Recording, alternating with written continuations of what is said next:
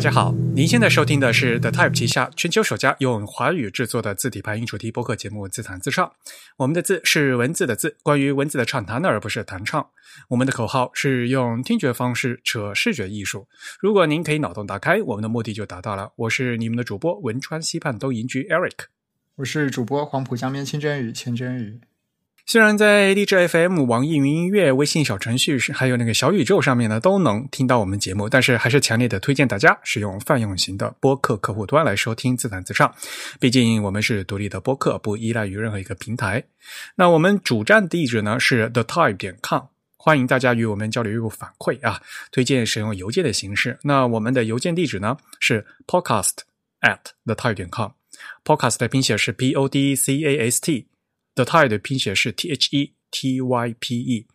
如果你喜欢我们的自弹自唱节目呢，也欢迎加入我们的 Type 的会员计划。因为我们的这个播客只有声没有图像，但是如果您加入我们的 Type 会员呢，每个月将收到我们精心制作的会刊啊，这是一份呃。PDF 形式有三十多页的一个电子杂志，那里面呢有我们这个播客的扩展阅读，所以到时候您可以就是一边听播客，然后一边看会刊里面的图文。那我们的会刊呢，其实已经入选了东京 TDC 二零二一年的年鉴啊，我想这也是唯一一家获得设计奖项扩展阅读的华语播客。那我们也欢迎大家的加入。那有关会员的详情，请登录我们的网站的 type 点 com 的 slash members。啊，请注意是个复数的 s。那会员的费用呢是四英镑啊，相当于三十五块钱人民币了啊，给我们主播一杯咖啡的价格。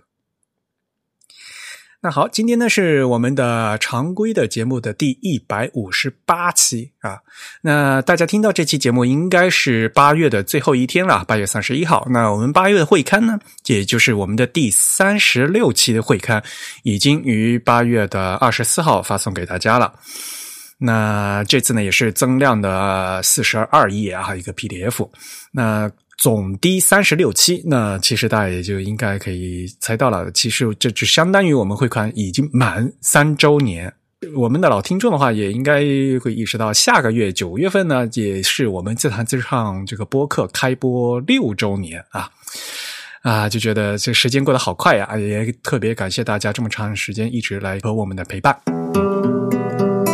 那最近呢，其实还有好多乱七八糟的事情。哎呀，我字体圈里面也出了好多事。呃，大家有时候我们在讨论，我现在就突然觉得，有什么事情我的回答都是一言难尽啊。这个“一言难尽”这个词儿特别好用。呃，这本书怎么样？我就去回答，嗯，一言难尽。这排版怎么样？嗯，一言难尽。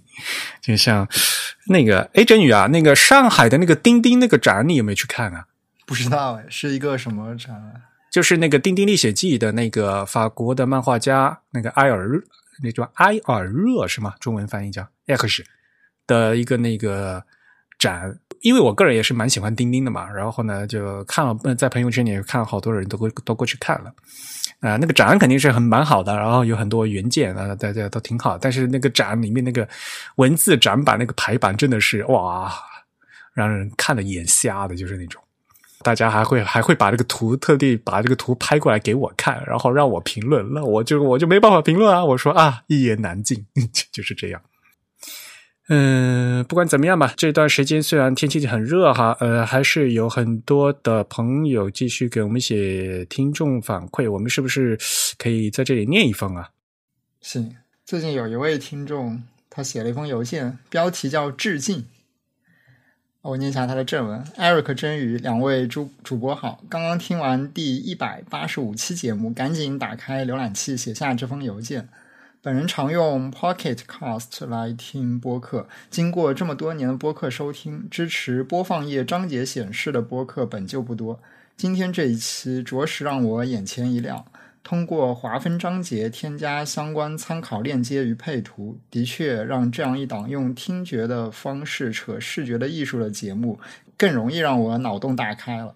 最初我是在机核的网页播放器上见过类似的呈现形式，在泛用型播客客户端上见到还是第一次。这种最大程度利用通用格式实现丰富内容的形式，足见主播们的用心。从未间断的更新，每期节目亲自播报开场与收尾，详细的参考链接划分章节，并提供对应链接与图片。自弹自唱已经成为我心目中的中文播客标杆，还请两位主播收下我对您们的敬意。署名是 Max Hard 帮嘛，最后还有一个括号，括号一个有趣的事情，多数章节 Eric 都会以好吧斜杠好来起头，哈哈。然后他的邮件有有几个附件的图片，应该就是 Pocket Cast 这个播客客户端的截图吧。然后上面能展示到，应该是我们在上一期节目中新加的一个特性。对，这可以 Eric 来解释一下。就是那个章节插图嘛。非常感谢这位听众哈，热情洋溢的这封邮件啊，我给他写了一封回信啊，呃，我也直接念一下算了。Max Hard 帮你好，呃，感谢你的来信以及对本节目的关注和喜爱。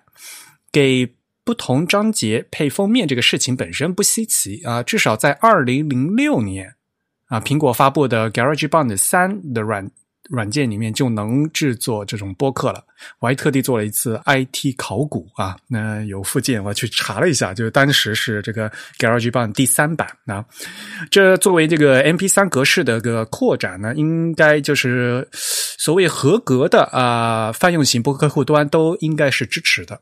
那我作为制呃制作人呢，我在节目制作的伊始也当然都是知道有这个功能的，但是当时是觉得暂时没有必要啊，因此呢一开始也没有添加这个功能。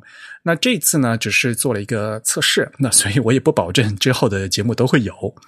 还是那句话，我们的节目呢有相当丰富的节目简介，就 show notes 的信息啊，供大家免费阅读。如果想获得更多的扩展图文资嗯图文资料呢？可以加入我们的 Type 会员啊，阅读会刊。那每期播客都有四到八页的啊 PDF 的图文扩展的阅读内容。那祝你收听愉快啊，Eric 啊，我给他写的邮件就是这样。当时我记得很清楚，二零零六年的时候，我买了我自己的第一台 iMac。我记得我当时买的那台 iMac 的系统是 Tiger，就是呃 macOS Ten 十点四。然后里面带的 GarageBand 就是我第一次用 GarageBand 的时候，就里面就是有这个播客插图功能的。所以对于我来讲的话，就是就说，就播客肯定是带这个功能的。但是听播客的时候，就是对于我来讲，这个是很自然的一个这个东西。当然了要做这个很麻烦嘛。本来一开始我们都没有做章节嘛。大家知道我们的节目比较长，现在现在差不多稳定在一个小时左右啊。那再加点章节，但是实事实上呢，就是 GarageBand 从版本三开始有这个功能，但是到了版本六以后，呃，为了和这个 iOS 整合，呃，它从版版本六一下子跳到了版本十，然后就把这个加这个章节图的功能给去掉了，所以现在反而就不能用 GarageBand，反正嗯，反而就用不了了。啊，我做这个章节图的话是用另外一个第三方软件来做的，啊，所以上次也就是试了一下啊，那而且这加这个图嘛，也还有分辨率的问题，然后就整个文件会变得越来越大，嗯，那大家下载的时候也会有点麻烦。不过我觉我觉得，反正现在带宽可能应该不是特别大的问题啊。所以这个特性呢，具体来说就是它可以在一个具体的时间戳上加一张插图和一个。链接还有一行字是这样的，是的，嗯，我其实不是很了解它的特性，就是在一个时间戳上面显示一张图片，然后可以有一个有一个外链嘛，对吧？可以附一个外链，呃，外链并不是必须的，呃，但是反而像小宇宙这样的，嗯，的播放器的话，它反而就没办法显示，呃。对，小宇宙应该是连章节都不支持的。对，嗯，我还特地跟他们问了一下小宇宙的他们那呃这个制作方，然后他们就觉得呃也也是有功能支持功能的就取舍吧。他们觉得现暂时呢，呃，可能大家对至少国内的听众对这个章嗯播客本身还不是非常熟悉。啊，所以他们觉得暂时还没有必要加这个章节的功能啊。我说啊，好吧，这是你们产品定位的问题。那但是呢，其他一般的所谓的泛用型的播客客户端呢，比如说苹果自家的，它就叫播客嘛，Podcast 嘛，嗯，那还有其他的像什么 Po Pocket Cast，就这位听众说的，还有一些老牌的呃 Castro 之类的，都都是可以用的。而且我我测试了一下，都是显示都挺好的。嗯，其实这些特性，呃，就我们家的这些特性，它是其实是将这些数据信息写入在 MP 3文件里面的。是，呃，所以它本身就要求这个客户端能对这个 MP 3文件的一些数据的解析有这个支持能力。而比如说像小宇宙这样子的客户端，呃，它自己实现，它在客户端实现了一些特殊的功能，比如你可以在 Show Notes 里面写这个时间戳，然后它会将这个时间戳的纯文本给给你解析成一个可以在 App 里面点击的像链接一样的一种格式。你点击这个时间戳之后。它就会将音频的这个进度跳转到那个具体的时间戳上。其实这个功能有那么一点像章节吧，但它不同的是，它其实是在客户端本身实现的一种功能。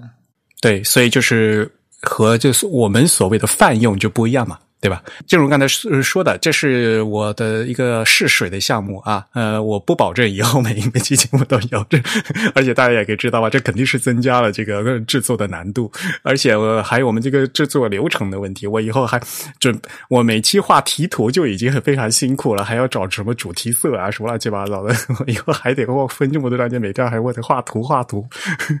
呃，我得好好想一想。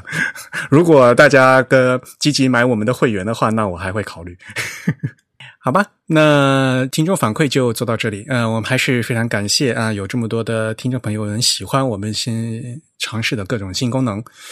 那也欢迎大家继续给我们写邮件啊，我我们的邮件地址是 podcast at the type 点 com。好吧，那赶快切入今天的主题。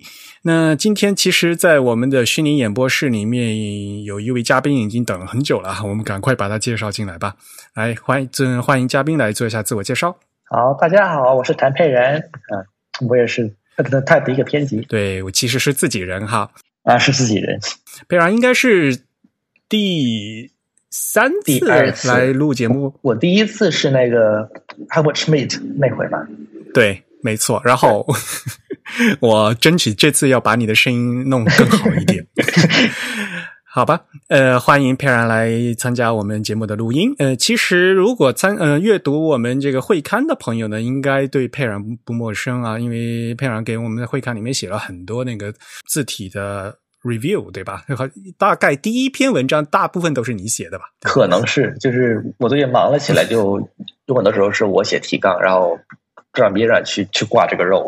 而且还一段，曾经有一段时间，我们写一些那些，嗯，不定期的长篇特稿，那些也是佩然写的啊。对，基本上都是我写的，因为那个时候就是想的很多嘛，然后一个周期性的一整套想法导导出来，完了以后就就就可以停一下了。好，希望你下次交稿的时候能够更快一点。在做了，在做了。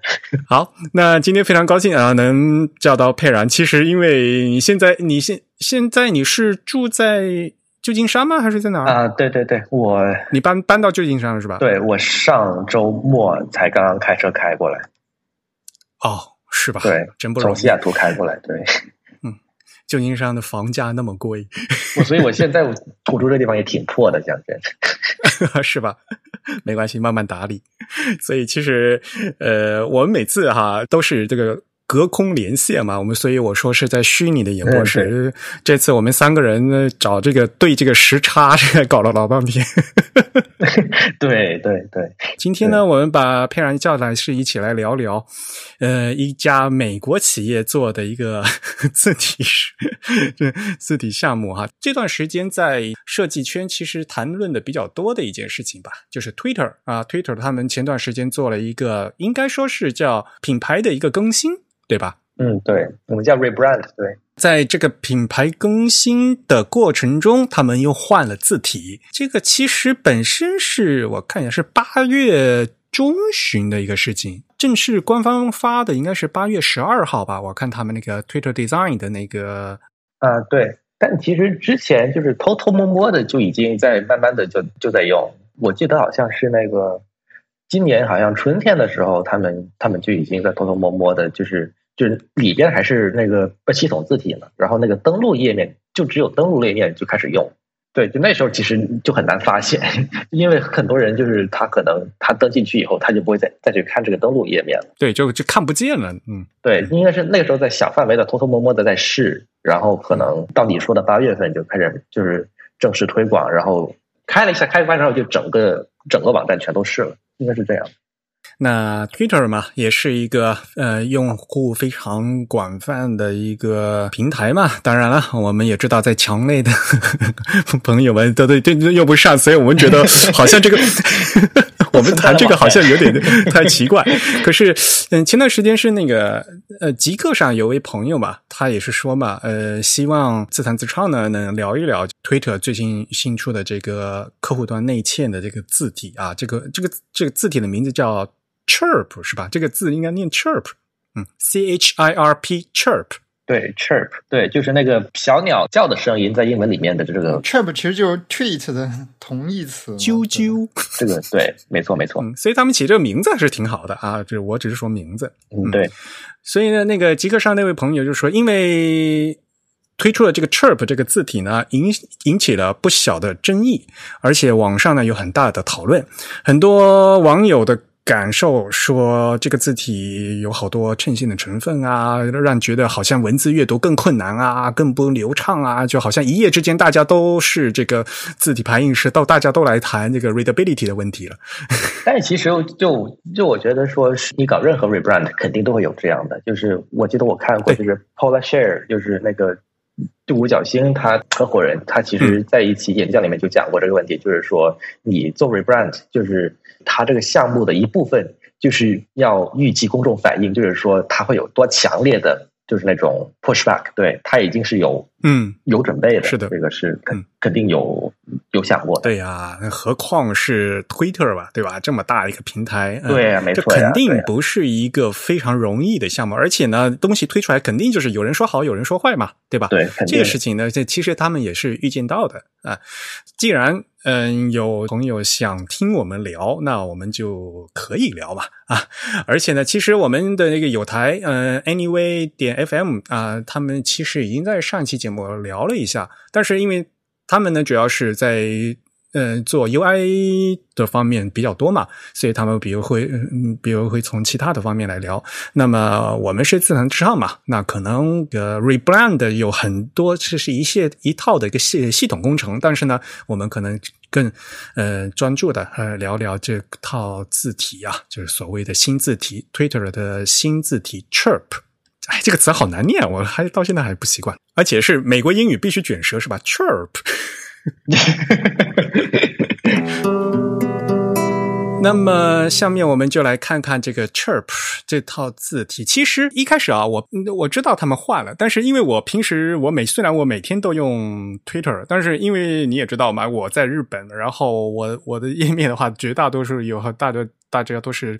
中文的和说日文的很少，就是纯英文的帖子，所以呢，我一开始没没多大注意，一开始，然后后来逐逐渐的就大家开始转起来了，才发现，嗯，好像这个的确是有一点不对，呃，但是我一开始最大的一个不适应是他们把那个按钮的颜色换了，哦，对，那个是另外的一个抱怨的点，就是说换字体和这个为了。搞搞 brand refresh，他去他去换这种按钮颜色之类的，两个分开来的骂点。对对对对，这是后话了。对，我记得那天好像呃，蒸鱼也发了一条推嘛，蒸鱼说那个 Twitter 的新配色着实有点吓人，是吧？对，我是对他这个。嗯，边蓝的颜色的改变感到比较的不太不太舒服吧？明显的，对于老用户来讲的话，他那个我们这个这个我们后面会讲啊，他就是那个背景色的问题，搞得我都不敢点了，就是就是完全是反的。嗯，那这个是那个颜色的问题啊，我们后面再说。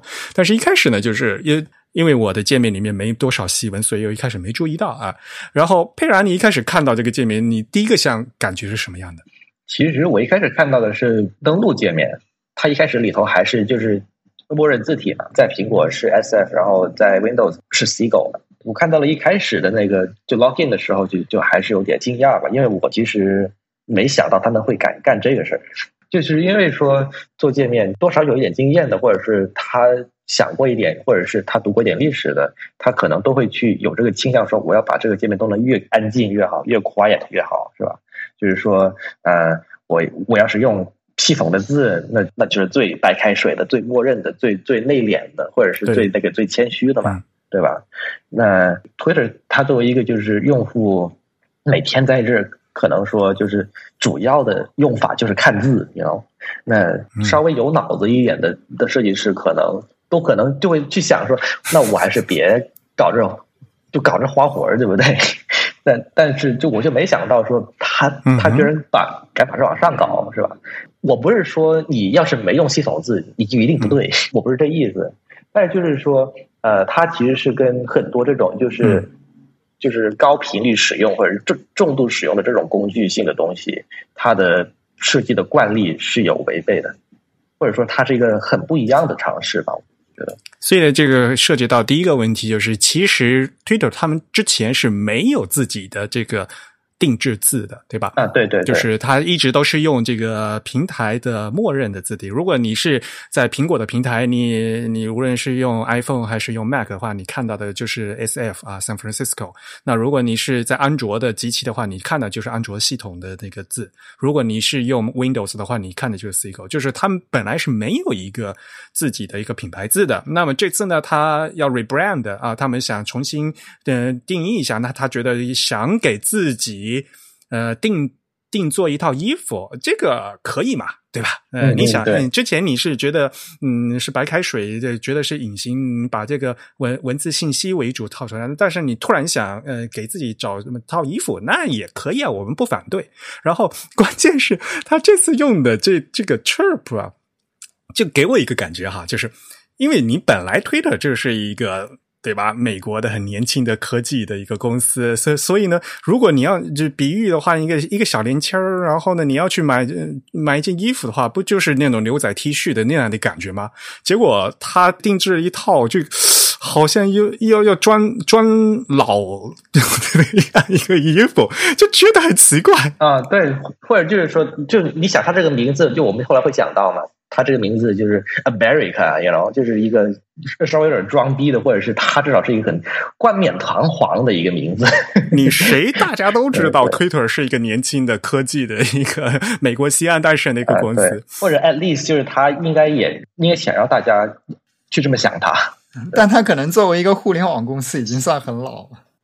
啊，对，是的，是的，一个超级老牌的互联网公司了啊，所以他可能觉得自己应该要要装老、装成熟一点。我觉得也有可能，就是可能是真的是他他里面这个人员的变动的问题。老一辈的一个整体的一个设计师一就是一大批可能就全都走光了，然后可能换了一批新人，这样是有这样一种情况。他出现这种内部团体的换血的话，他可能就会说：“我为了要艾特说去巩固我的这个位置，或者是就是 signal 一下，说我要很不一样，就是很不一样。”那他可能就会去去做一些这种很激进的举动。好，那么我们还是回来说这个 chirp 这个这款字。那么其实这款字他们在今年一月份就已经悄悄的，他们也是官方的 Twitter 啊，对对，他们那个设计师就已经其实一月份以后就说了啊，我们在做一款新的字叫 chirp，对对对啊，然后这款字呢是 Greedy Type。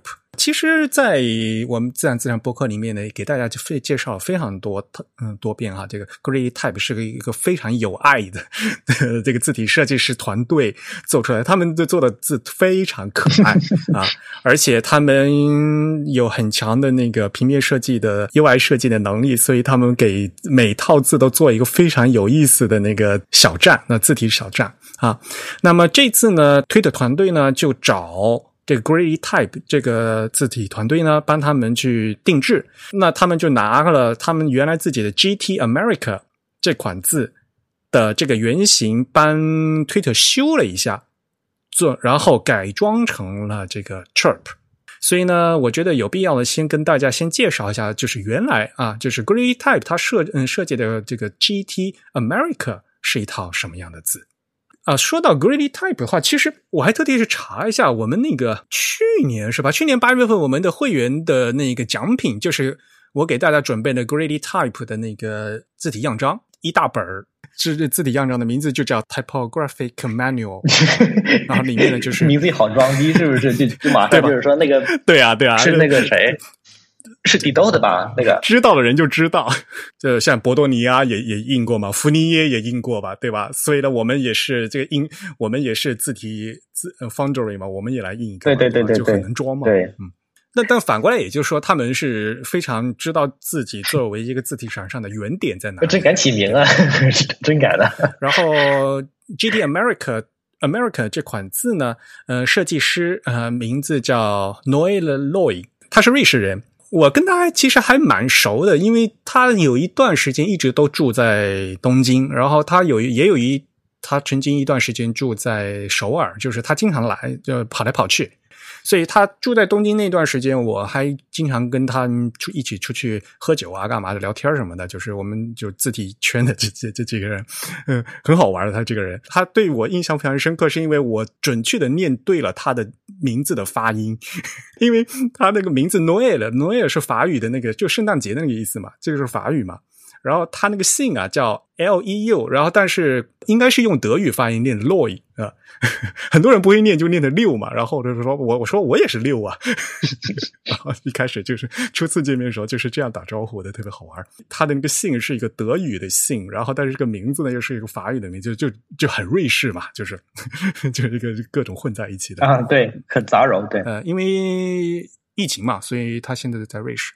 就今天为了录这个节目啊，我还特地还还问他了一下，就说我就特地还跟他说，现在全世界人在喊 chirp 啊，啊，他就哈哈哈 笑了一下，呃，果然嘛，因为。我我也知道，呃，我只是想去套一些话，但是我也知道他肯定是不能说的，因为这个他和推特之间肯定是有那个保密协议的，所以呢，后来他也讲的，的确是，呃，这个到时候呃喝酒的时候我可以跟你谈，但是呢，这个聊天的这个聊天打字的话，我是不能跟你谈的。我说啊，我了解，嗯嗯，所以呢，GT America 这套字是他们在二零一六年设计的。主设计师是挪威的啊，还有一位另外一位设计师叫 Seb McLaughlin。Seb McLaughlin，对，他是一个 freelancer，然后他最著名的作品应该是跟 Dynamo 发了一套字叫 Gintle，Gintle 是指什么样的一套字？它是一个无衬线体，然后它是有一点微妙的那种逆反差的东西，然后也有一点就是那种就是说在就是在美国这种大街小巷上都能看到的那种就是。用笔刷子，就是手刷的那种招牌，就是有那种感觉的，还挺奇妙的。当时是一个就是小火了一把。但是你觉得这个 GT American 怎么样？因为它的设计理念，他就讲嘛，它是要在所谓的美国 Gothics，就是美国美式的无衬线体，因为。在美国，经常老的这个无衬线体，他们管这个叫哥特体嘛？对对对。美式 Gothic 和欧式的 Neo Grotesque 嘛，新丑新怪诞无衬线体。他说他要建立起来这二者之间原来没有的这个缺失的一个桥梁，嗯，所以呢，他是介于这二者之间的，因为他这一套家族一共有八十四款，嗯，对，呃，就是有直立的和这个所谓的。意大利的斜体嘛，中间呢它有等宽的，然后有它有不同的宽度，然后有不同的自重，所以呢，从自重展开和宽度展开呢，就是从这两个方向都是对超大的架子。所以呢，这款字我觉得是做的，至少在设计上是比较 solid，是比较扎实的一款字。嗯，就是从那个从手活的那种用心角度上来说，是它是没问题的，就是 good handiwork，因为是。它有一部分是从这个美国的哥特底这个血统过来的嘛，对吧？然后有人会把它和那个那个本顿父子做的那个什么 Franklin Gothic 那个相联联系在一起。对对对，还有什么 New Gothic、Alternate Gothic，对对对，这种玩意儿，我觉得杂糅的已经是挺就是挺深的，就是完全看不出来。就是你不说，一般人可能都想不到会往那方面去想。但就是美国 Gothic 这个，其实它。它已经不仅指代说某几个特别字体了，就是它在做字人的心目里面，它是一个就是一个流派，就是它有一个很基本的形，就是有一个 prototype 一个 idea 在里面。最著名的，我觉得就是那个小写 G 嘛，那小写鸡就就一定要是双弓的，对不对？对。然后它一定要有一个那那个它的耳朵，它一定要是耳朵一定要弯的，对对，就就就往上那么弯那么一下，对吧？呃，对，切口像那个大写。S 或者是那个什么 R，或者是 C 对吧？它这种切口它一定要是那个斜的，它不能是像那个像瑞士或者像欧洲风那样是平的嘛，因为它更更有那种手写的风味一点。对，但其实就是它除了这些东西以外，就是就它这种很局部的 feature 以外，它整体那个比例 proportion 它其实还是非常欧式的。所以说到底是一个杂糅，但是它是符合就是它设计理念的嘛，就是在美式的 Gothic 的和这个欧式，而且大家有知道吗？因为我们说到 New Grotesque 的话，在欧式的话，就是它的代表格就是 Helvetica 啊，对对对，跟很多 Helvetica 的一个续作啊。那么它其实呢，其呃是比这个更古一些的东西，呃，所以啊，就我觉得这也是为什么现在呃很多人就看了看了 Chirp 以后就觉得啊，怎么会是这个样子的？大家现在看到的都是那种无人人文无衬线体啊。你我刚才也说嘛，杂糅杂糅也不是坏事啊。那其实苹果那个 San Francisco 也杂糅嘛，那个杂糅就就就就更高水平了，就完全看不出来它杂了啥。但是一开始还是有 Helvetica 的影子在的嘛？对，就是嗯，就是你看着就是好像又是 Helvetica，然后又有 Universe，然后又有什么其他的呃，就是就各种各样的影子，可能都有一点点。但你最后你你往后一，就是你往后退一步，你一看，哎，怎么就又不见了？就是它是他自己的很很很一个东西的。但是不管怎么样，那那 Windows 你就更不用说了。Windows 的 Windows C 狗一个一开始还还差点跟那个 Flutic 打官司呢，一个呃长得太像了，对吧？然后 Windows 改版改了好多次，越越改越不像，就把那个嫌疑都给都给改掉了。所以所以像这这这类东西的话，呃，你更像安卓上面就是 Roboto 嘛，对吧？那那也是对 Roboto 一一出来也是被人骂的很惨。对啊，所以这这种东西就就大家一开始原来看的都是系统字，然后系统。字呢，都是偏这个在无衬线里面是偏新的，就是所谓的人文类的嘛。那么这次 Chirp 它是从这个 GT America 拐改过来但是 GT America 过来的话，这个是往古的方面选的，对吧？就是退了一步。对，所以我就这个意思就是相当于 刚才我说嘛，他挑衣服，他并没有挑一呃牛仔 T 恤嘛，他挑了一个好像跟要装成熟男士的一个感觉，要不是挑了一个复古装啊，对，有有那么一点感觉，要觉得好像自己要稍稍微成熟一点，所以这个肯定对于一般的人来讲，就看哇，这感觉好不一样啊，这个这这是肯定的。呃，这也许是推的他们自己想要表现的一个东西，对吧？就我们现在是纯猜测啊，就是猜测说它内部这个东西，因为这么大的一个项目，一个超超重级的决定，我觉得肯定是要很多这种团队慢慢慢慢这样讨论，然后一层一层批复或者就审批，这样才能通过的嘛。那就是它里面这个流流程，我觉得是不是可能也决定了他会选怎么样的字？因为 Twitter，我觉得可能是一个，就是它本它本质上是一个文化公司，它选什么样的字肯定是有很重的考量的。就是除了系统字这种东西，那没办法讲了嘛。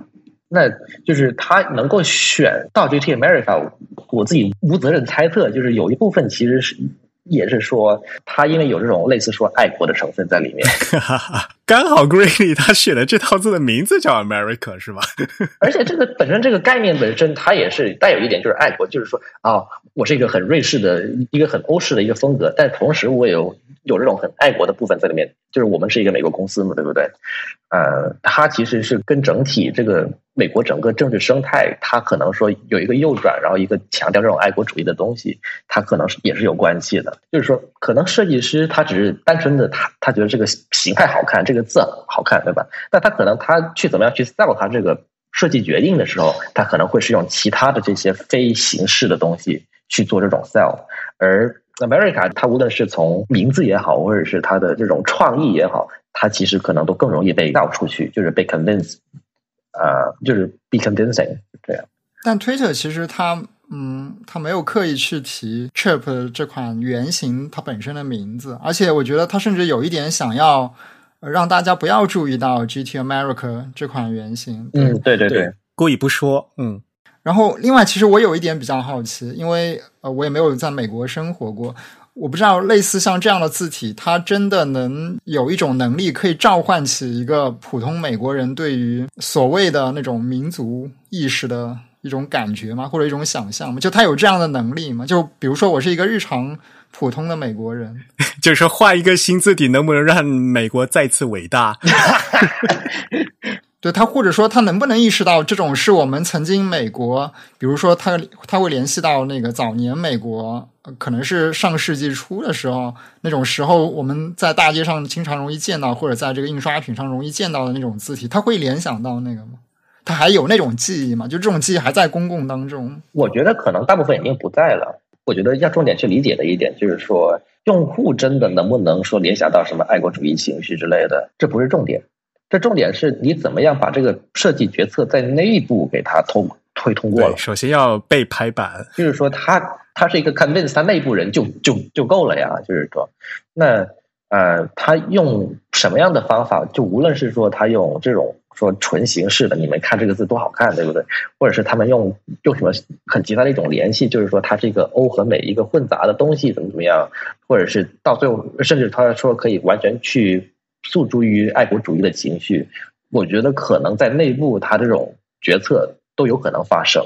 就我只是说，这么重量级的一个决定是怎么样通过这么多层的什么组织啊，然后审批啊，然后最终来到公众面前的。我就是在猜测他们内部这个流程它是怎么样而已。我也猜想，这可能多多少少是他们内部是有这样的考量的。当然了，尽管他们内部有这样考量，他们会不会把这个东西当成一个呃卖点，是向公众说出去，这是另外一回事。而且到目前为止并没有说，对吧？那我觉得很多时候他是不会的。就很多时候就是这种他的 rebrand，他一发出来了，官方的那种团队，然后开始做解释，然后写 narrative，对吧？但往往就是他他搞的这整套 narrative，就无论是说他发推解释，或者是他会发那种那种 blog post 去解释也好，他这个 narrative。跟真实在里面发生的啥情况肯定是不一样的，就是他们应该完全都是黑的，应该是不透明的。也不仅仅是 Twitter，应该说绝大部分的，就是说科技公司或者是非科技公司，就是说请了呃 agency 来做 rebrand，往往都是这样一种情况，就是有一整套已经制造好的 manufactured narrative。可能他有有一个很深思熟虑的说要要应对公众的 backlash 的过程，然后为了他而设计出一套完整的 narrative 出来，然后呢，甚至是定时发送的，就是说我我 launch 了以后，我可能我第二天早上八点钟我就发这个，因为可能八点钟是一个就是说高峰期之类的，I don't know，对，他是这样的，嗯。我们可以过来具体再看一下哈，就是虽然这个原型是从 Grady Type 的这个 GT America 拿过来的，但是呢，呃，Twitter 是把它怎么改变、改装成 Chirp 的啊？呃，网友有图，我们也会把这个图贴到这个我们的会刊里面去哈，就是把这个 Twitter 的 Chirp 和 GT America 重叠来对比啊，对比一下发现其实。字形真的是没多大变化，这些真的很像。然后，如果你要说最明显的不同，那就是把原来那个小写字母 I 呀、J 上面那个方点改成圆点了，是吧？哦，这个也是非常常规的一种改字体的操作，要么就是改个圆点，或者是就是说切口从平的改成斜的，对吧？对对。但是反过来想，也就是这些而已啊。大部分呢，就是字形几乎都没有改。但是呢，还有一点很重要，就是他们改变改了那个 spacing，就是字句改了，改松了一些。他们也知道嘛，因为这个所谓的他们要在屏屏幕上，他们认为可能要松一点，可能会对于阅读会更舒服一些。嗯，更他们把这个啊是这么说，对他说是他是这么个道理，对对。但是我也不知道他们是怎么做这这样的决策，然后是否有也去做个测试过啊？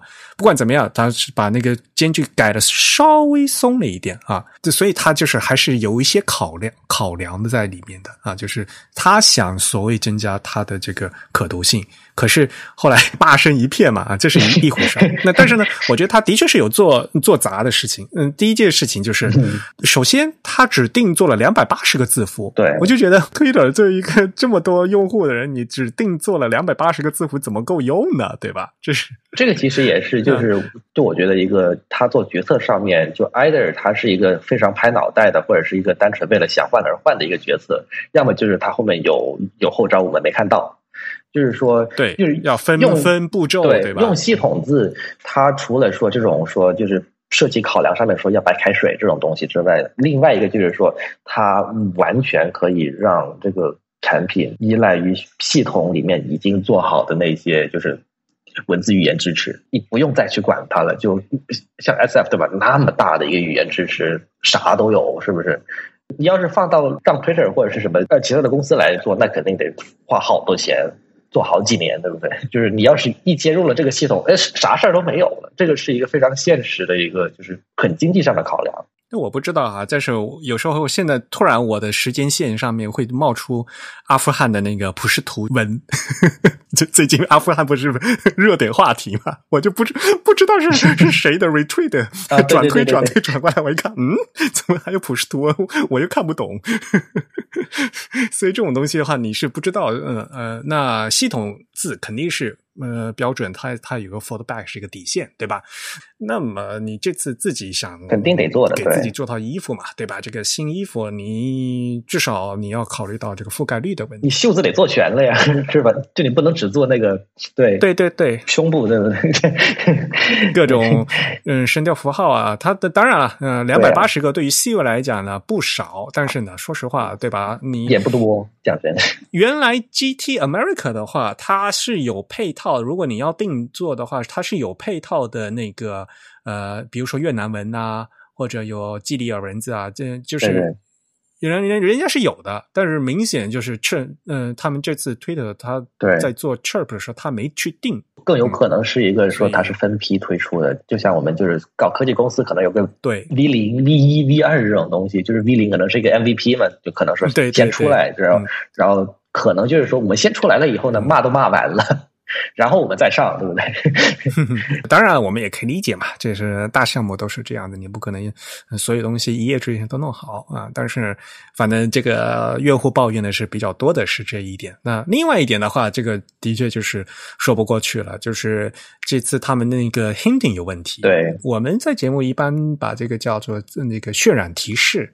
嗯，尤其是针对 Windows 平台，因为大家知道微软他们的那个屏幕渲染是非常依赖于这个渲染提示的，否则的话，那在 Windows 上面显示的话就是一团糊。那么这次好像这个 Chirp 这款字呢，它的这个 Hinting 有问题，好像是几乎就是没有 Hinting，好像是有些东西，我记得是没有 Hint。就这个其实也是暴露出一个用系统字的一个就另外一个好处嘛，因为就是它用系统字肯定是有 hint，而且应该是说最完善的 hint。毕竟是系统字，对，而且 hint 这个东西呢，就是你有这种说全自动 hint 可以用软件给你弄，但是一般来说，这种高质量的的字体呢，它一般还会说花一点人力物力，就是说去去手动去 hint，然后每个字号都要来一遍，对不对？对，啊，对，这个是一个非常非常投入，就是很费钱、很费时间，但是就是到了。终端产品上面呢，可能说它看得出来的那种就是显现是很少的，它不是那种很基本的说我把这个字的形态改了，它不是这种东西吧？就很多厂商他会选择去忽略它。那 Twitter 要是说想给 GT America 加 hint 的话，就那也是一个很大的工程。对，呃，这可能跟他在 Web 上用有一定关系吧。对它，因为它现在用的是 Web Font，它可能会考虑到一个呃加载速率之类的问题。我跟诺尔说了，诺尔他他他也说了，就是这其实是一个 bug，他们这是一个已知 bug，然后他们其实他那边已经修完了，剩下的是 Twitter 那边改的事情，他只跟我说了这么多。呃，然后他他还另外说，其实是呃，他具体说，其实是他用 Glyphs 做的时候发现了 Glyphs 里面的一个 bug。我说哦，这样子哦。他好像把要把坑推给别人，那不管不管怎么样，反正 Twitter 现在也知道这个事情了。然后他们官方八月十四号也回复了，说反正会改啊，那肯定是改，要不然的话，就是在这个现在的 Chirp 在那个 Windows 上面看着就是一团糊啊，然后那个字高高低低的。我们也经历过很多个这个像字体呃，就各种品牌的 rebrand，但是呢，很多 rebrand，比如说是呃像服装行业啊，或者像奢侈品牌的话，我们大家顶多。平时用户大家只是看到一个 logo 而已，对吧？然后呢，大家有有的没的，就随便损两句就完了，对吧？对对对。可是 Twitter 呢，大家的确是要看长篇文章的真文字排版的，这个一百四十个字，大家还是要每天要读的，这是直接会考虑到这个 readability 的问题，就是真正的大家要涉及考虑到什么是易读性的问题，很功能性的东西，就是用户得直接面对的。你不像说有某个奢侈品牌，你他随便换了以后，顶多也就是一个那个你衣服买的标签上面换一下而已，然后一些什么宣传广告牌，对吧？或者就是说你得去那个买他网站的时候，他网站上他也可能就是完全用了，就是你购买流程上面他可能还是会用一下的，但是他绝对不会像说那个 exposure 就是用的频率和量那么大，每天都要去看。所以这个杀伤力很大，就在这一点嘛，对吧？这个 Chirp 一改了以后，它就逼的用户，你得每天得看，而且呢，还不是这种所谓的 display，像标题字，你一眼就过去的，你得这长篇的，一一整页一整页的。因为说实话，推特它全是字儿。对吧？对对，因为其实就是有很多就是这种 tech company，它其实做它它做这 brand，它会改字体，对。但是它改完了以后，就是它外边就是 marketing 网站上啊，或者是 logo 上面，它会去换。但里面呢，它还是会乖乖的就去用这种很白开水的默认字。但 Twitter 这次就走得很远，就是说我我不仅外头要换，我里头也一块换，而且换的还是这样一个字，就跟原来差很多的。然后大家哇呀，就开始哇哇叫。对对对，嗯。我们刚才说嘛，它其实是一个 rebrand，对吧？所以呢，在整个呃界面上，他们有很多的改进。首先，比如说刚才我们要吐槽的这个颜色，它所谓的把这个这个按钮的颜色对比度加强了，然后 我都不敢摁了。啊，对。然后另外一个就是，有的时候他会说把某些按钮的那种背景色改成黑底白字，但是黑底白字这个呢，就是在很长的，就是说从 iPhone 发布到现在这个时间里面，就是。大家已经被就是被训练成了一种，就是说黑底白字很有可能它是一个说选中高亮的意思，而不是一个可以点的意思。对，然后就是他他他他把它还放在了就是那个关注那个那个按钮那个重量级按钮上面。最关键，他那个逻辑反了，就很多人就以为说 啊，对，就是就是我以为我其实已经关注了他这个人，因为我觉得他是一个已已选中高亮的状态，但其实他这个按钮是没有被按下去的。对，这很迷惑呀。对，这就是就非常的乌龙。对，嗯，他其实正在使用一种就是去颜色的这样一种设计的策略。因为我我其实一开始没，我其实没有注意到他改了这个 follow 的颜，就关注那个 button 的颜色。就网站界面，它会在左侧有一个导航区域，它把这个导航区域的颜色几乎都去掉了。因为原本的这个被点亮的那个 tab，其实它会有一个高亮色的，但是它把这个高亮色给它去掉了。对，这这点其实是让我最初注意到的一个比较不舒服的地方。对，就是它在颜色上来说是更素雅，但其实也是一个潮流。对，就是他意图，他故意的嘛？他所谓说这次我们要改的话，我们我们变得没那么蓝了。对，大家都知道那个 Twitter 应该是蓝色的，对吧？然后他说我们这次没那么蓝了，然后你就改成黑白的，这个大家就很很很迷惑呀。对，这个其实就我觉得也是说啊，有可能是他内部。设计师，然后可能说他追潮流，他他是追的很厉害，他很跟风，对吧？然后呢，就是他可能说在这个潮流上面，他没有好好的去考虑说啊，潮流是一回事儿，但是真正的就是可用性是另外一回事儿，我觉得是没有想好。我承认，就是因为像一开始这一部分这些用户的迷惑，是因为老用户这个这原来一个思维的一个定式嘛。他原来正在关注是蓝底白字，然后如果你要去关注它的话呢，他提供的那个按钮是白底蓝字啊。但是现在他就反过来了，你正在关注变成白底黑字。啊，如果你要去关注，变成黑底白字，然后就觉得哦，好奇怪，就刚好反过来，你知道吧？我都不知道我这个人现在，我现在看的这个人，我到底有没有关注？对对，就是它其实是一个非常重量级的按钮，就是可能说最重要的按钮就是它，除了发推是吧？它可能是一个第二重或者是第一点五重的按钮，那它会搞出这么大一个乌龙，我觉得也是非常典型的这种 fast and break things，或者说他就是想，嗯他就是想改成这个样子，然后我就得恶心恶心你。或或者就是要或者摆一个姿势，你看，你看，我们我们就做了这样一个东西，真的改了，真的改了，对，生怕人不知道他改了，有决心的意思在。这个不是有什么渐进性变革和这个决定性变革，对 吧？对，嗯。而且大家也知道嘛，我们在谈 typography 的时候，这个颜色字体的颜色是嗯是一个很关键的东西吧。黑底白字和白底黑字，其实在显示上的效果是非常不一样的嘛。而且如果你要说精细的排版，我们以前不是还说嘛，白底黑字的，由于如果你是画面上的光源那个发光的话，可能那个字体的那个粗细都会发生变化，而且呢，导致呢那个真正有精细的这。要做精细排版的，如果现在是可变字体的话，有这个能力的话，我们都还会把这个字重啊，就是笔画的粗细进行微调啊。如果你是从白白底黑字变成黑底白字的话啊，像这些的话，嗯，在或无现在是我们是显示屏幕了，这有可以做这样的调整。这个在以前在印刷的时候。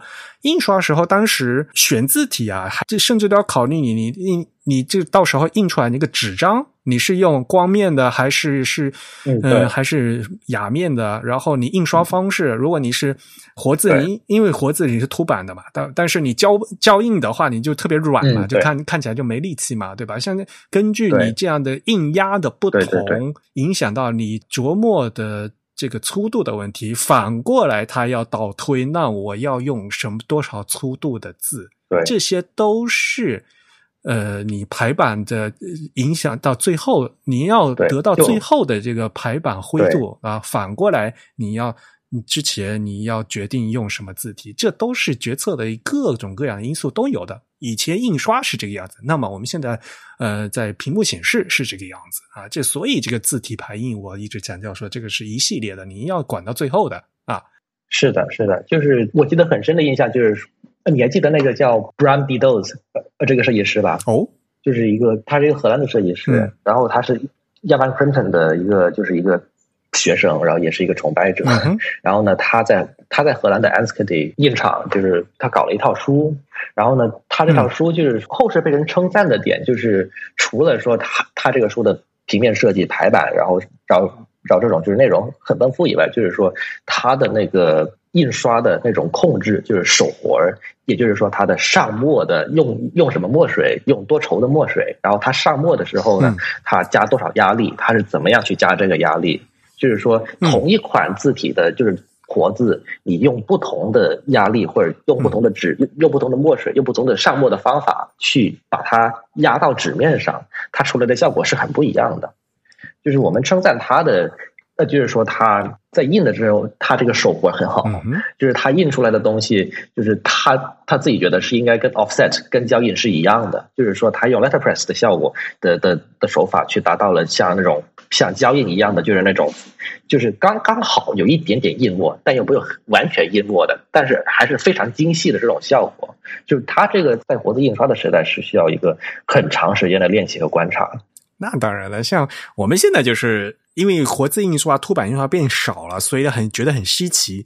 嗯，那现在做活字印刷，故意要把印压压的很厉害，做的凹凹凸，做的凹凸不平的。可是当年，哪怕是活字凸版印刷，也要印的多么的平，才是印刷师傅的好技术。对，是的，是的，那个是一个炫技的方法，真的是。就是我之前我自己也做过了。其实你加那么大的压力，就是硬要把纸压出一个什么。呃，痕迹来，那个其实非常伤活字。对，是的，那个是很损耗它的寿命的。就而且是那个年代的匠人，他其实是你要压那么重，你才能把字弄得清楚，才能够黑。那是你手法有问题。那是你技术不够好，我技术高超就是在于说我轻轻那么一 kiss，他们讲这个叫叫 kiss，就是吻的一种方法嘛，就是我轻轻一吻，我就把这个字就就就弄上去了，弄就我就厉害，我就高了，是这样。对呀，要不然那些就我不知道中文叫什么洋洋葱纸，对吧？因为特别薄那种纸嘛，对吧？以前也就那你怎么印啊？对吧？你 哐当一下就破了都。对呀，啊。呃，所以这他们这次改版的时候，就是还会有这个 accessibility 的问题嘛，就是要增加对比度啊，不是？所以，所以他们后来后来出来澄清的，说我们又啊，我们会改的，都都都是他们那个推掉 accessibility 的那那个那个 account 的人出来讲。对，应该是不同团队人在负责这个，然后可能没沟通好吧那一波。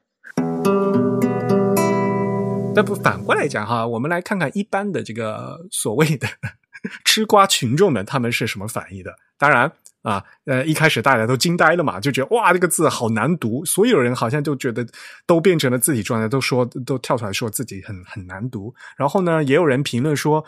哎呦，这个字体有更多的衬线成分，我就觉得很啊，对，那一般的吃瓜群众他们不是字体专家嘛，可是他们居然有这种感觉，说啊，这个字体有更多的衬线成分，对，更多的装饰成分在里面是。它明明是个无衬线体，不过至少它的直觉是对的。呃，是的，是的，是的，就因为说像那种呃双攻击这种东西，就是它它其实是还是有一定就是装饰成分在里面的嘛。对吧？就是像那个像 S F 或者像 Roboto，为什么用单工呢？它它它它是有原因的，就是说它它结构更简单，然后你一眼扫过去的时候，它其实能够更快的就知道它是个 G 这样。然后另外就是你刚才提到的说更难读了，我觉得这个其实也也是稍微可以理解一下的，就是因为说呃两款字可能它的就是 Matrix 是不一样的。对对对，但是呢。他可能就是说，啊，他他用的时候，他他就开了一个开关，然后把它全就换了，然后他可能没有好好去考虑到，说我换了字体以后，每一行字，它实际上它可它可读的，在人的脑海里面的想象的那个面积，还是不是一样的？就像是说那个双光机。其实之前为什么说单攻击就是像像 S F 和那个 Roboto 之类的东西，它可以做到很小，就是说它可以让设计师去设定说 I don't know 就是一个十二 pixel 的一个大小这样也可以，就是因为说它其实 X i 超大，对不对？然后呢，它里面的的的的那种形态和结构也打得很开嘛，然后它就可以让设计师说有勇有勇气去搞那么小的字号。但是他他换了 GT America 以后呢，可能说整个字它在那个框里面的那个大就是总体面积已经变小了。然后呃双攻击这种东西呢，是吧？里面都是很多很多，就是它的结构其实比单攻击要复杂很多吧？对，就导致说它里面的白空间、它的负空间是少了很多的。然后你再再那么小的字号，你你也不去换，然后看起来就哭成一团，就有这个原因在，我觉得。不管怎么样，就是的确是一个事实了。就是即哪怕不是字体专家，就一般的呃一般的吃瓜群众来看，嗯，换成 Chirp 以后字变小了，这是肯定的。对，是真的。嗯，因为刚才说了嘛，Matrix 不一样嘛，对吧？对。无无论是声部降部还是这个 X 跟 X 最高，对吧？它的确是字变小了，所以还好他们从 GB America。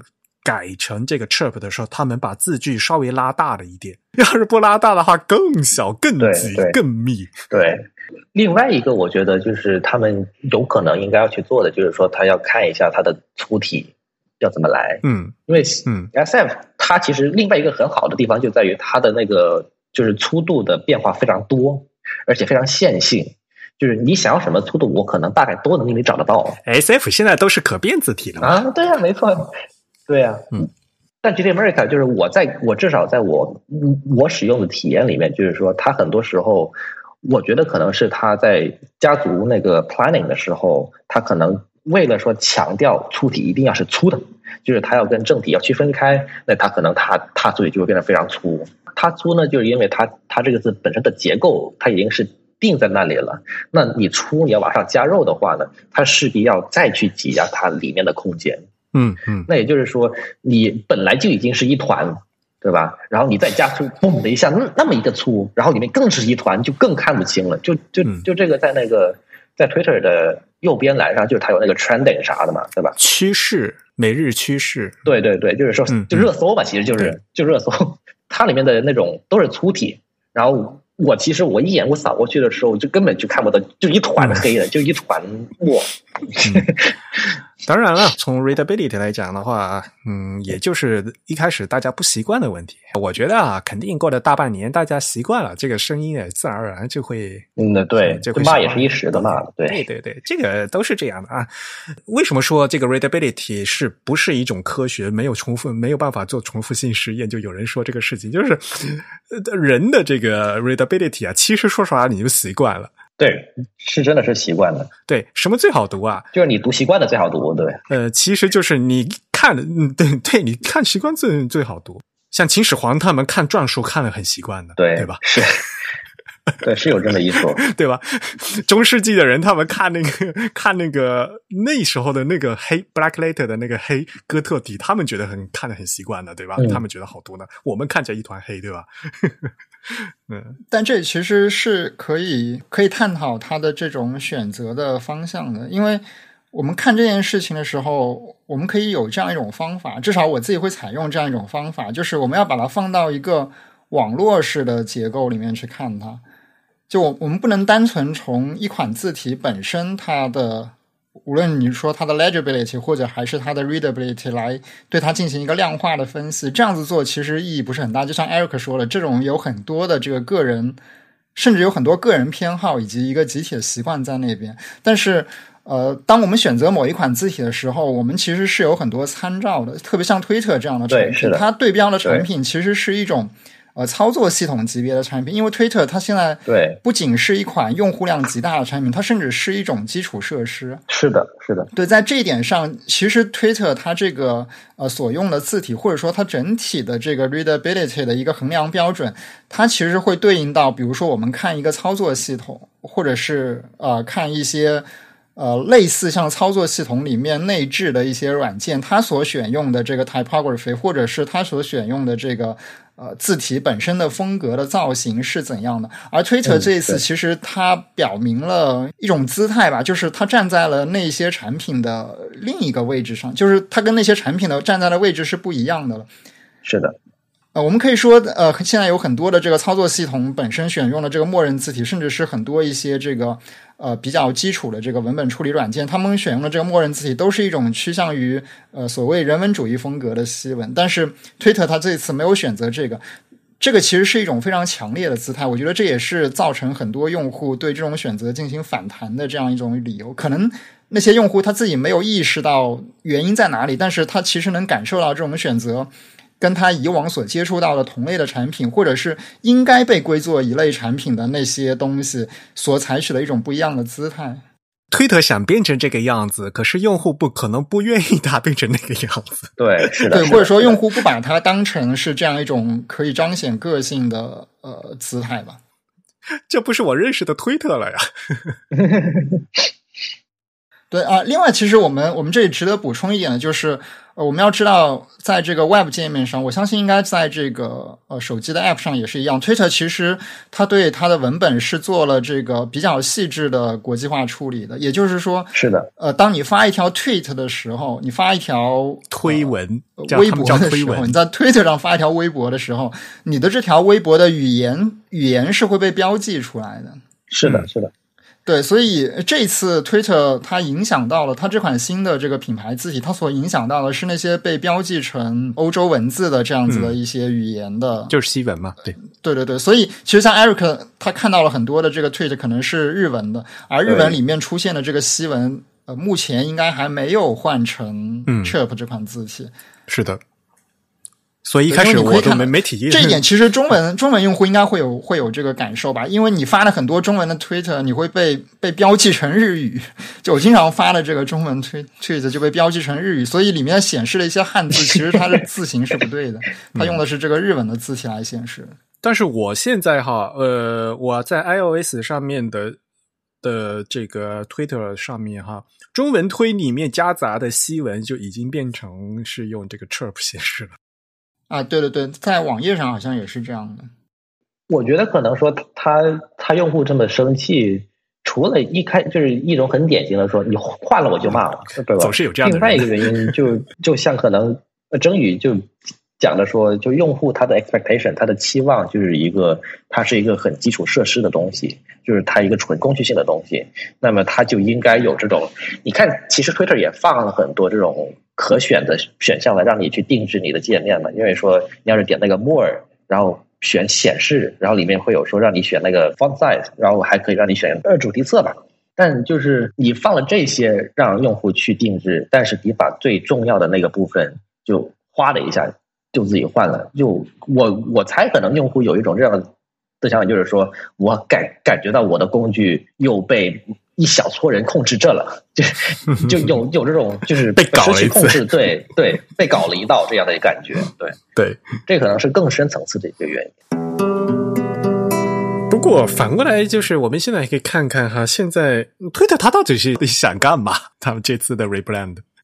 嗯，我我其实我个人觉得，他的这一次的这个品牌重构的这个操作是有点不够不够审慎的，至少在这个字体排印上，我觉得这是由于他们 缺乏对字体排印的重视而导致的。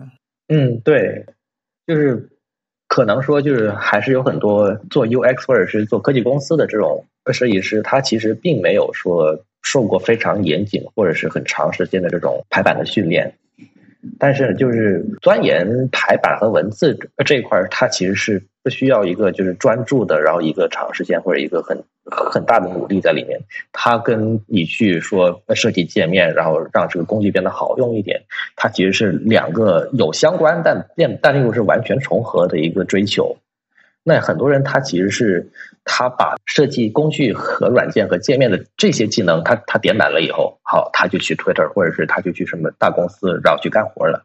但他可能说他在文字排版这个素养上面，他其实还没有达到这样。对我甚至怀疑 Twitter 他没有想到这种反弹会来自于一种针对 typography 反弹，因为我完全可以对同意。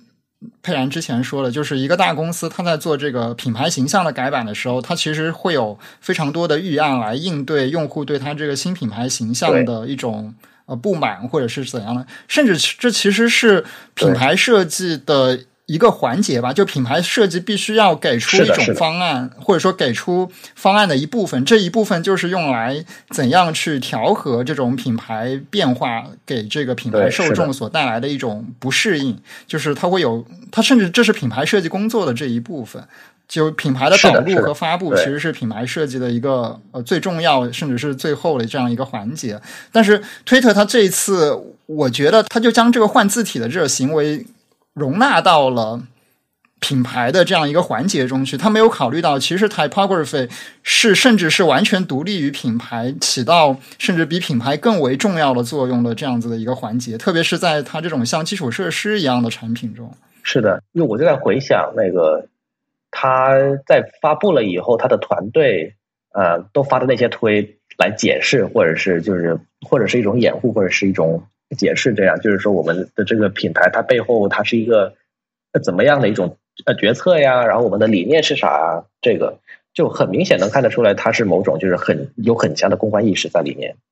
但是就是正像张宇讲的，他可能预备好了他的主战场是在品牌这一块儿，然后可能说对文字这一块其实完全没有准备，或者是完全没有意识到说人会骂的是这个。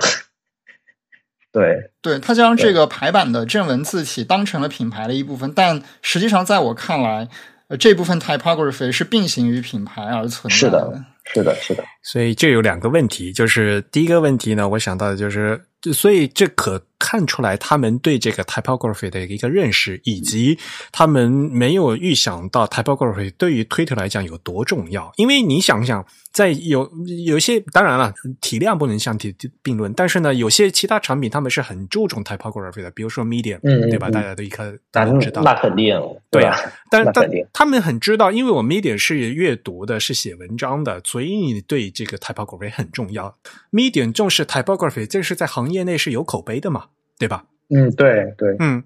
但是和 Medium 相比的话，我就觉得推的团队。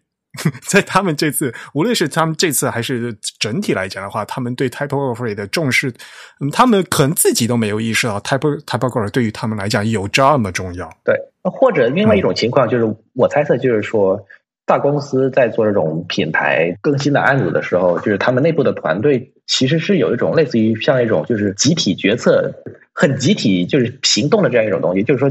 即便你可能作为一个很个体的设计师，你想到了有这一点，但因为大方向它是这样，就是说整个排版下来，它就是我们就是要换怎么样的，它可能它这种反对的声音已经被淹没在里面了，或者是他也被迫着去跟着这个整体的节奏去走了。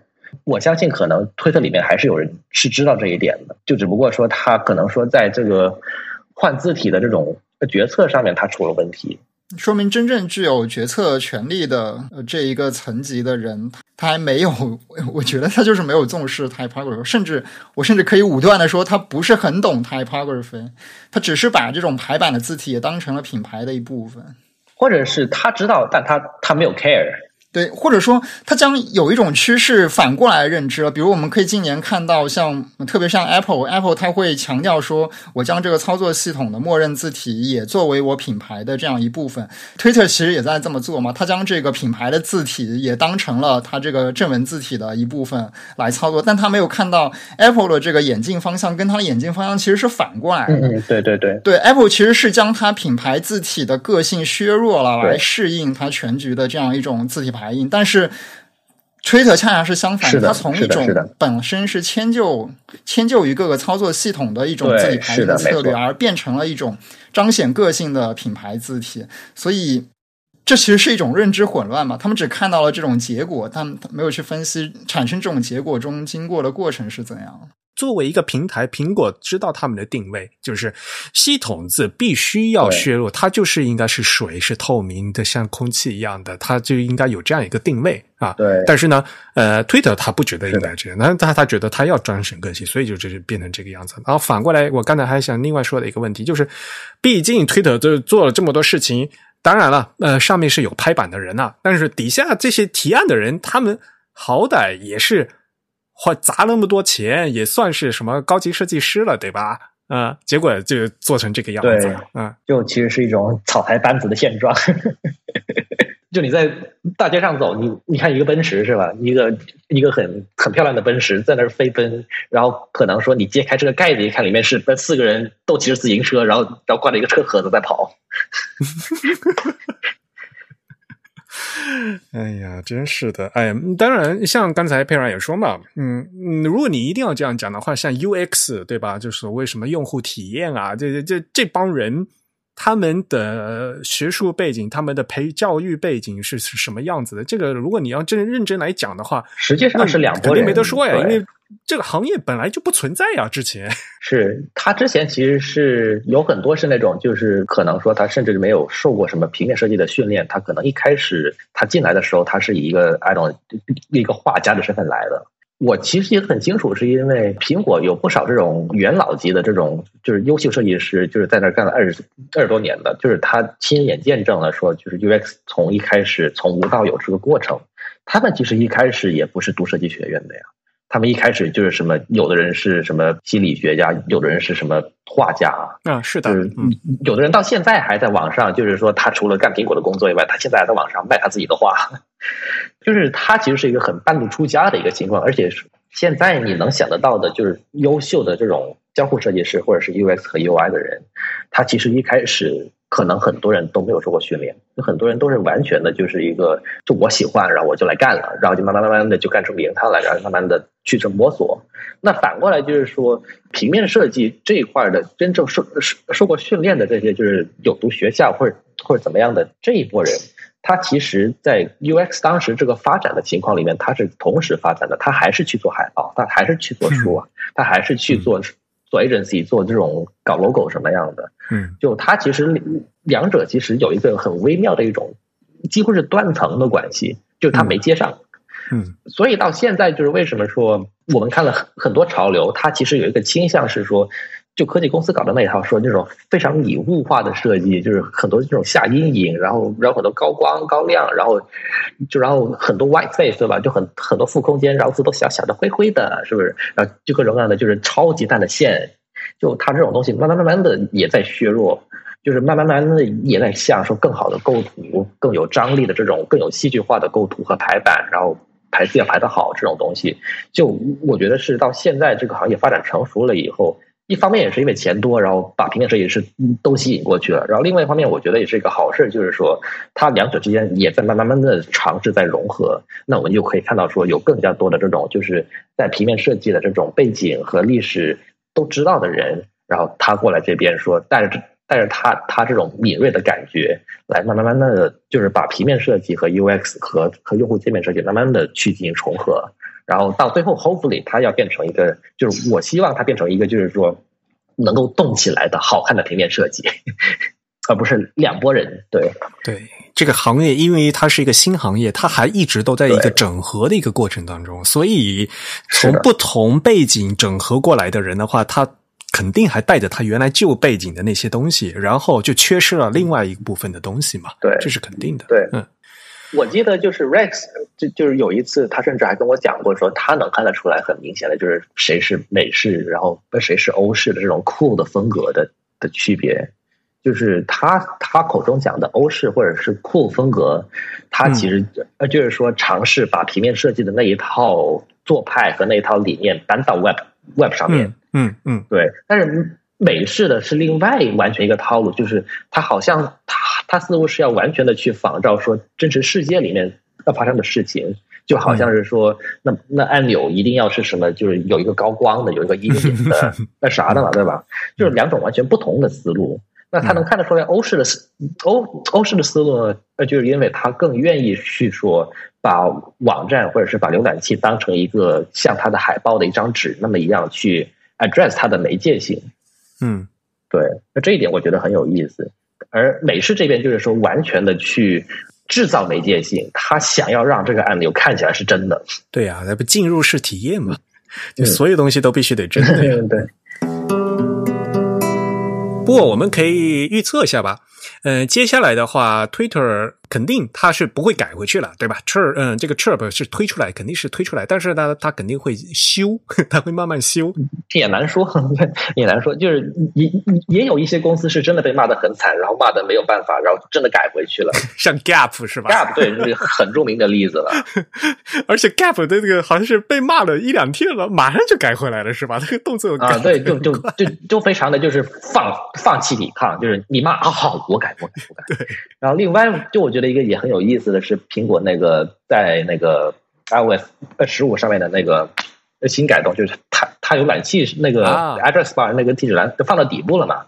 一开始就是一个啊，一个一个很新的一个很有勇气的一个举动，然后是一个新很就是一个他说的是一个很好的一个交互，然后一发都在骂，然后就从从 beta 一到 beta 六，慢慢慢慢慢慢的就就就就又改回去了，又给你选项说你可以把它放到顶部。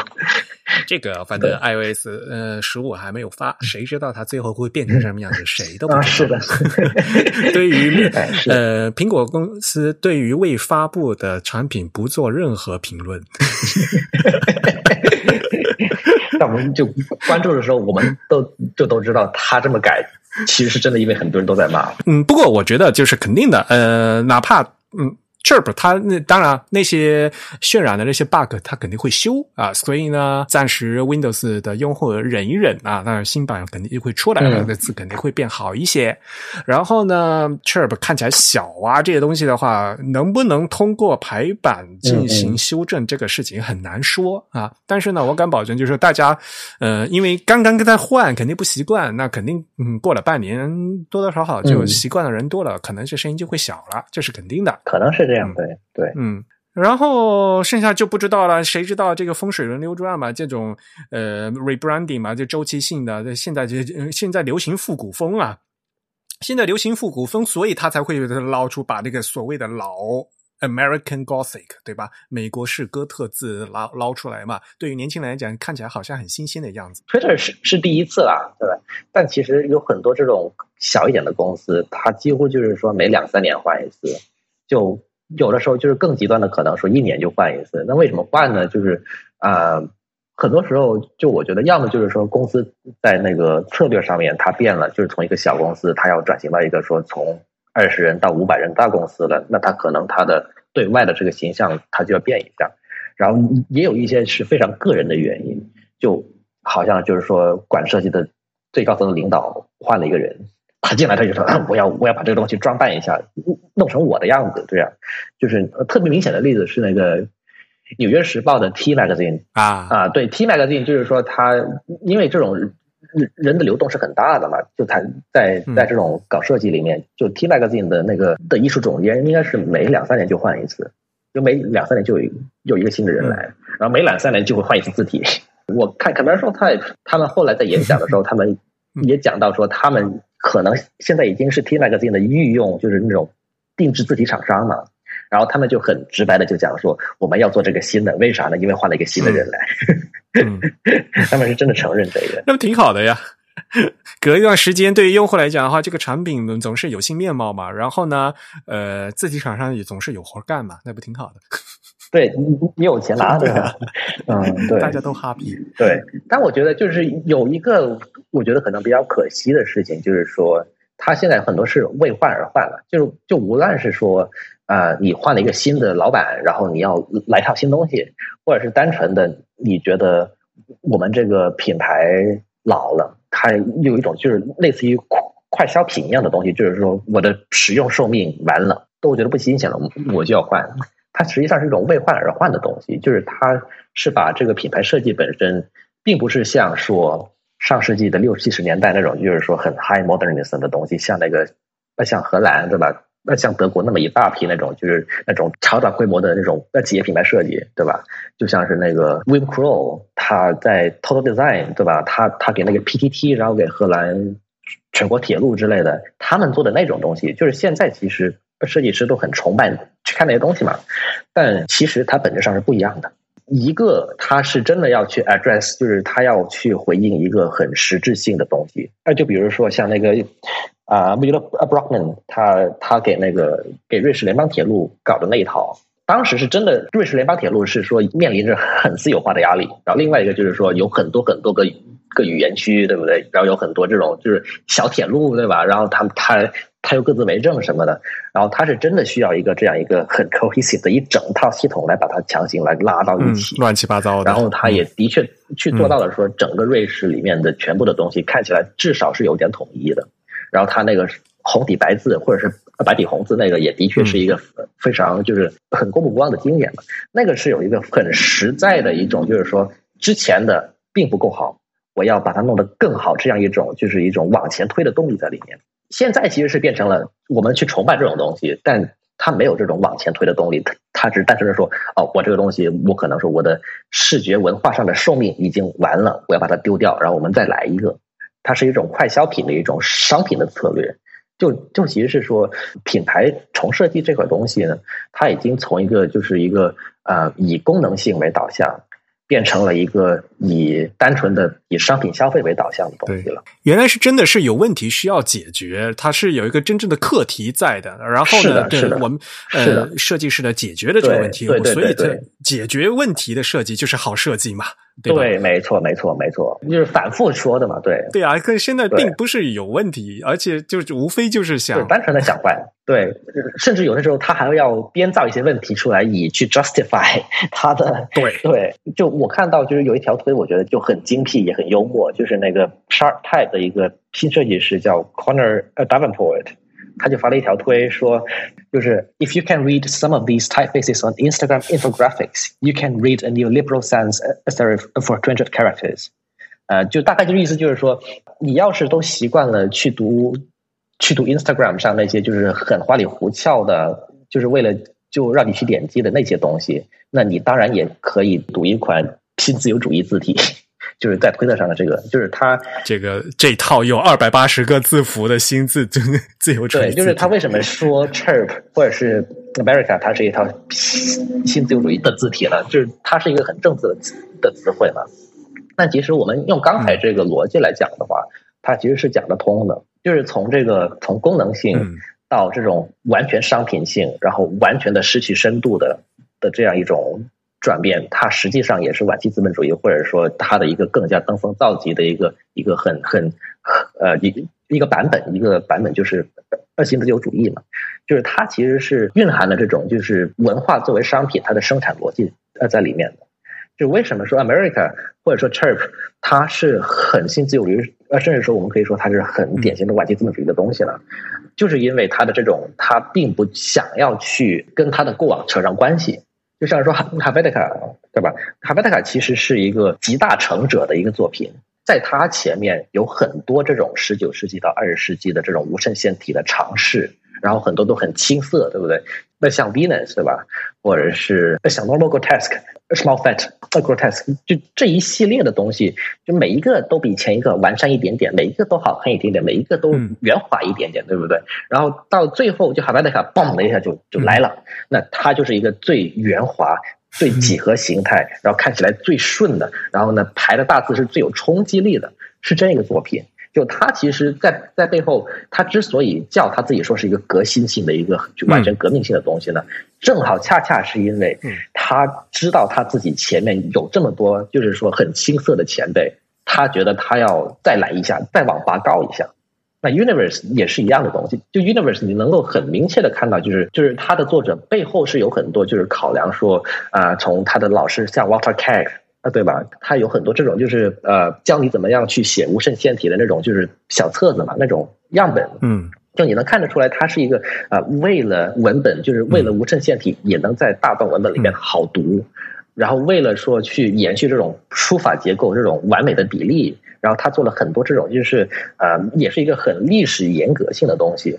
就它里面始终有一条很现代性的东西在里面，就是更好、更新，就是 make new，要弄新的。他有很强烈的历史自觉性，他很知道他自己在历史的哪个位置上。但现在呃，这个新的东西就包括 GT America 或者是很多其他的。的这种就是大公司很喜欢用的这种品牌字体，它其实已经没有了他之前讲的这种说有一种很强烈的历史自觉性，他也没想要去变得更新，他只想要去变得更不同。为什么要去更不同呢？就是因为每隔几年就要来一次这种就是很商品消费式的东西了，对吧？那你肯定得得得得持续的产出新东西了，对不对？但那到这儿，他的这个逻辑就变成了 not make it new 或者是 make it better，就是很简单的 make it different。那所以就是那个苹果的那个之前的。设计总监嘛，叫 Johnny Ive，是不对？他讲过一句话，我觉得其实很深刻，也非常的就是很深的很现代主义。他说，就是把一个东西弄得很不同，很容易，但把一个东西弄得更好，非常难。嗯，不过嘛，像尤其是这个造型的东西，你前人的话已经嗯从头到尾全部都做过一遍了，那么 你后面的人，对你后面要再做的话，你也就没有办法，你只好再从头再再倒一次呗。对呀。其实每一次这种探索，就是从从一开始的那种什么 Art Deco 的东西，或者是 Art Nouveau 的东西，到最初的那种无衬线体，然后再到说像像 Venus 啊，然后再到好 b e 它其实每一步探索都是在黑暗里面走的，每一步可能那个在做新的人，可能都在 怀疑自己，或者是他都觉得说前任已经做的真的很好啊。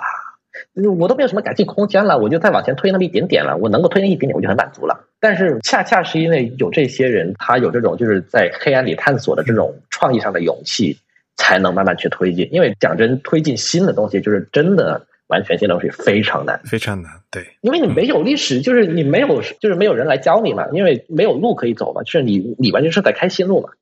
但每一次探索，肯定都是有有这样一种说前面已经很好了，我怎么样？也没办法比他好了吧？肯定是有这样一种怀疑在的。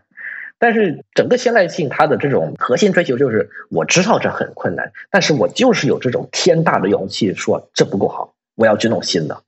这个就是说，无论怎么样，我都要搞新的，这个才是他的核心追求。而后现代主义就是说，八十年代他搞的这一批，他实际上就是说，别弄了，很好了，够了，够了，够了，够了，我们搞不一样的吧？就把这一条完全就抛到窗户外边去了。但他其实，他之所以能够讲出这种东西来，他也是跟说他整个在经济上的逻辑是要求更不同，而不是要求更好，它是密切相关的。啊，我觉得挺好的。平时写文章你还得纠结老半天，其实你直接在播客上说，其实说的更更顺。啊，对，没错。嗯，对，挺挺好，挺好。那我觉得差不多了，可以把这个内容足够升华了。我们从一个 chirp 能讲到 新自由主义。对，其实佩阳刚最后。最后引用的那位应该是位字体设计师吧，就是他将推特选择的这个行为，其实他他跟那些 Instagram 上所谓做那些信息可视化，用各种各种各样花哨字体的这个行为做了一个对比嘛。对对对。其实我觉得这位字体设计师他其实很简单，就想说明一点，就是其实推特选的这个字体它一点都不差，它作为一个字体其实非常的好。你既然愿意去读那些很奇怪的信息可视化、数据可视化上面那些。其实，甚至质量更低的那些字体，你也读起来没有什么问题的话，那你完全有能力，或者说你完全有可能可以去接受这样一款字体。但是的，是的，是的。呃，我反而觉得推特它它现在面临了一些用户对它的这个抱怨，恰恰证明了就是用户在意的点不是在这个方面，就用户并非不能接受一款新的字体，或者说。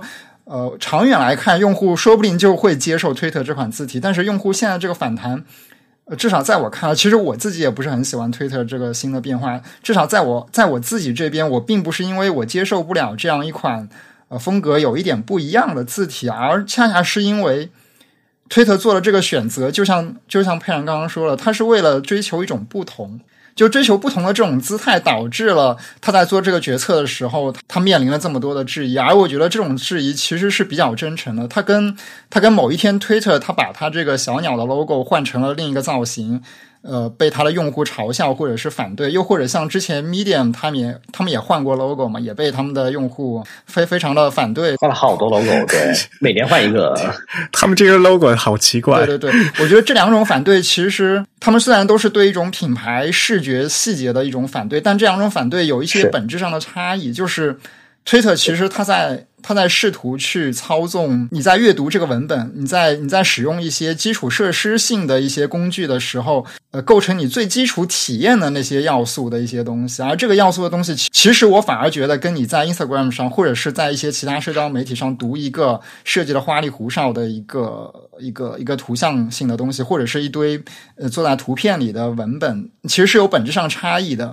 其实我最不满意推特这一次的这个改版，我甚至可以这样说，就是推特的这个整个 UI 设计团队，或者说它整个设计团队里面是没有专家去专门负责 typography 这一部分的。而我觉得像推特这样子一个以信息为重，或者说信息文字信息就是它整个产品最重要，甚至是它整个产品本身对这样子的一个产品的嗯这样子的一个团队，它其实比起它的那些所谓的 UI 设计师，所谓的对。呃，优异设计师，所谓的交互设计师而言，他更需要一组设计师是专门来解决 typography 的。对，对，对，对，对，对，而且这并不是推特一家的问题，我甚至可以说，大多数的互联网公司都没有这样子的专门的专家来去试图解决这样的问题，甚至那样的一些团队和公司，他们甚至都没有意识到，他们应该需要去寻求这样的专家，去组建这样的团队来解决这样的问题。而现在我们能看到的所谓的科技公司，可能只有操作系统公司，他们呃会去。组织这样的团队，会有这样的专家去专门去负责 typography 部分，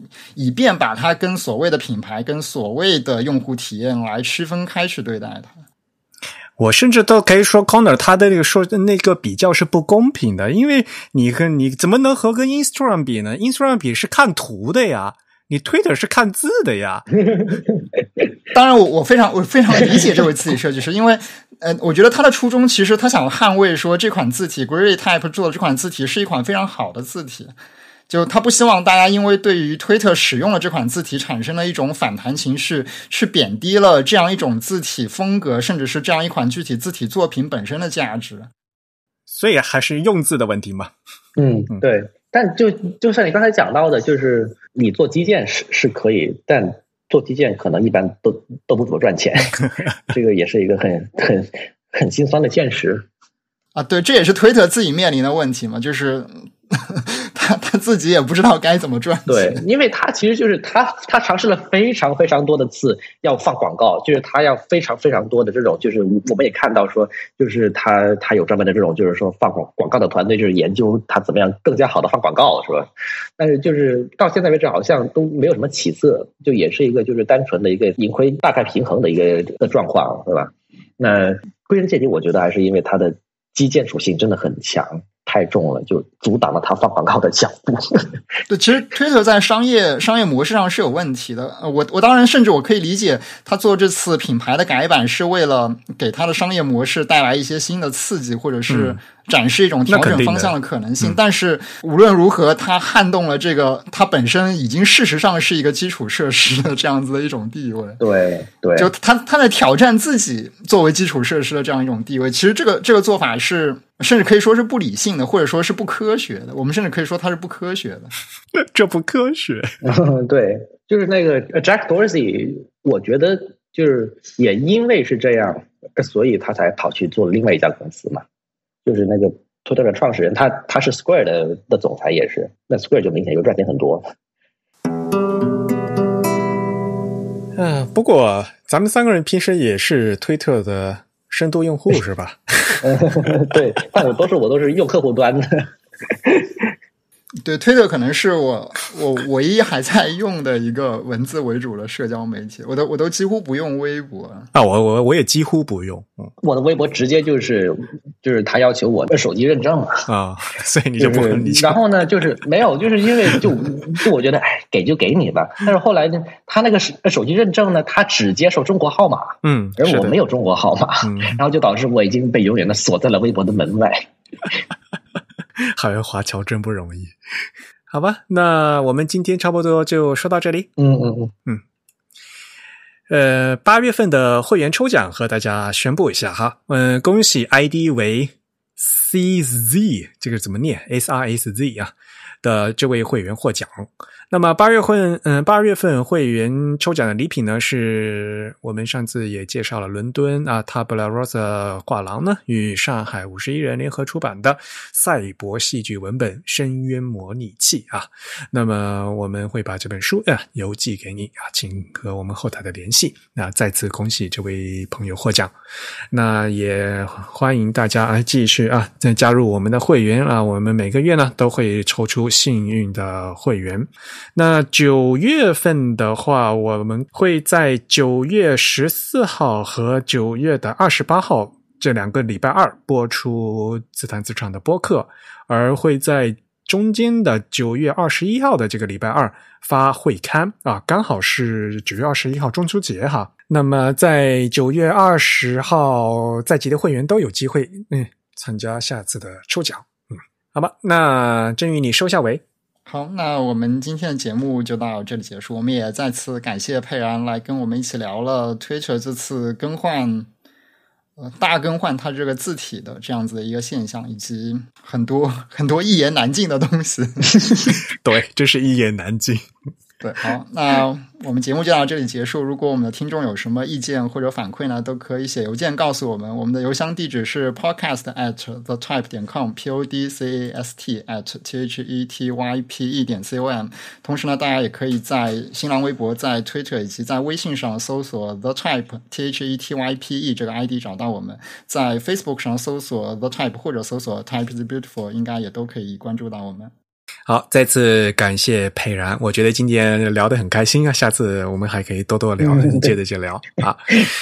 本次节目由 Eric 和振宇主持，是由 Eric 在 Mac OS 上剪辑制作完成。感谢大家收听，我们下期节目再见，拜拜，拜拜，拜拜。